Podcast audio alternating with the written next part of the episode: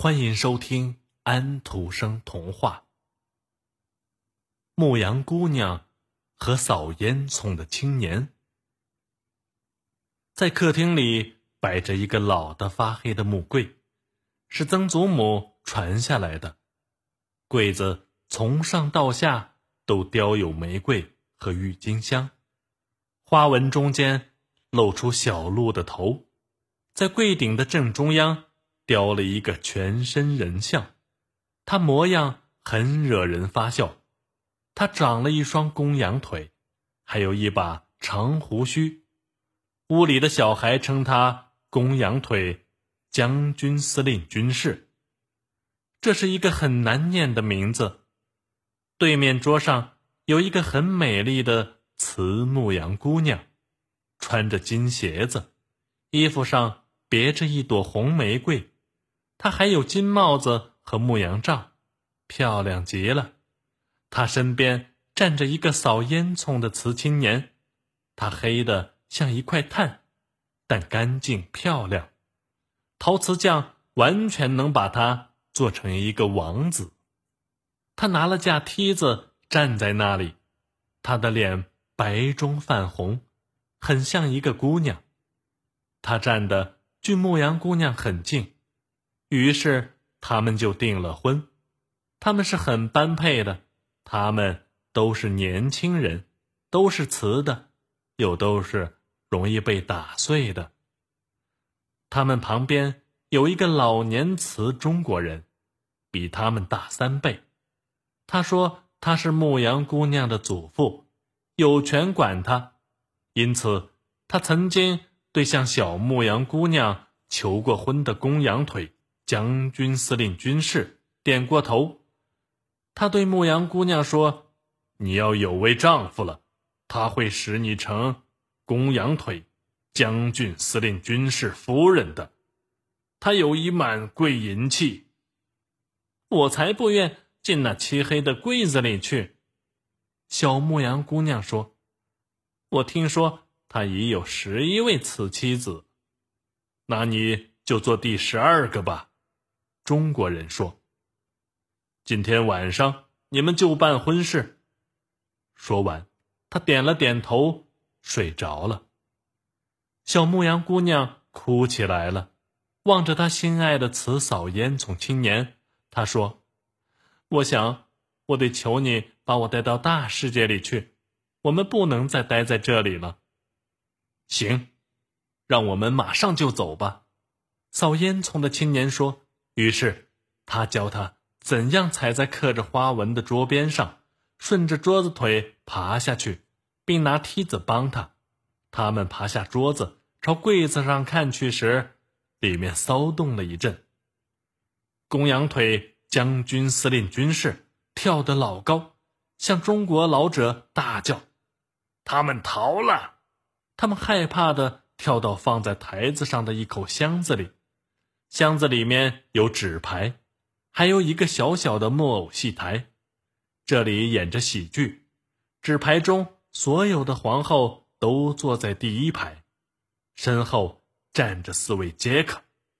喜剧演的是两个有情人成不了眷属的事。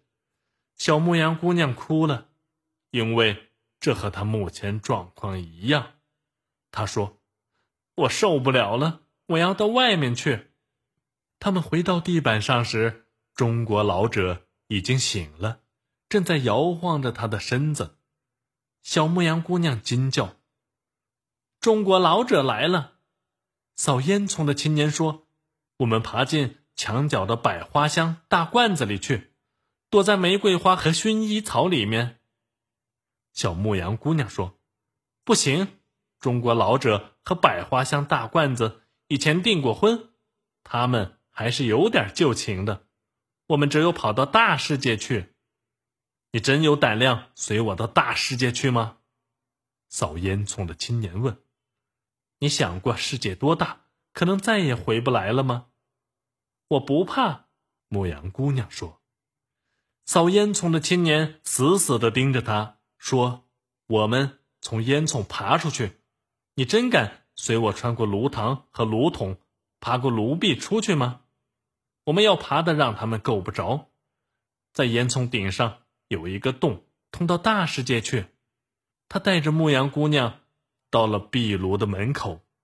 牧羊姑娘说：“真黑。”不过他还是随他爬过了炉膛和炉筒。这时已经是深夜，四周漆黑一片。爬烟囱的青年说：“到大烟囱里了，看上面那颗最明亮的星星，天上真有一颗星。”他们爬呀爬，终于爬到了烟囱边上，坐了下来。他们真累了。他们放眼朝四周望去，上面是天和满天的星星。下边是城市家家户户的屋顶。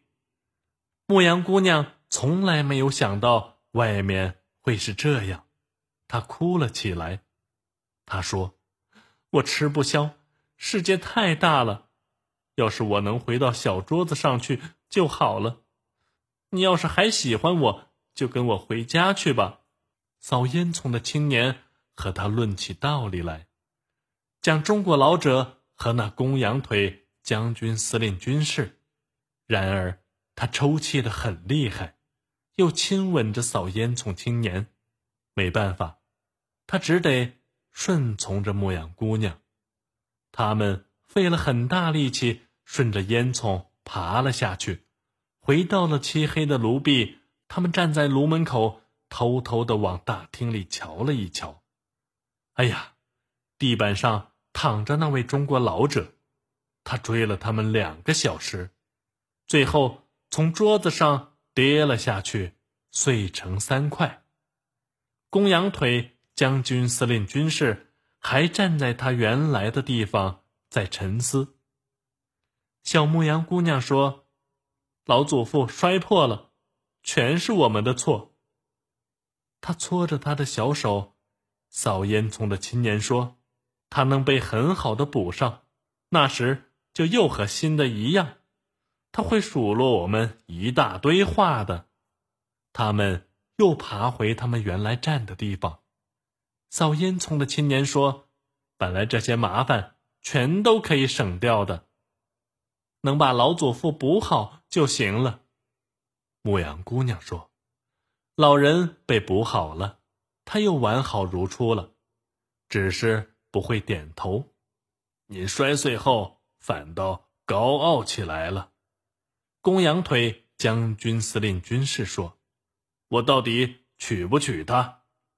扫烟囱的青年和小牧羊姑娘担心中国老者会点头，但他不能。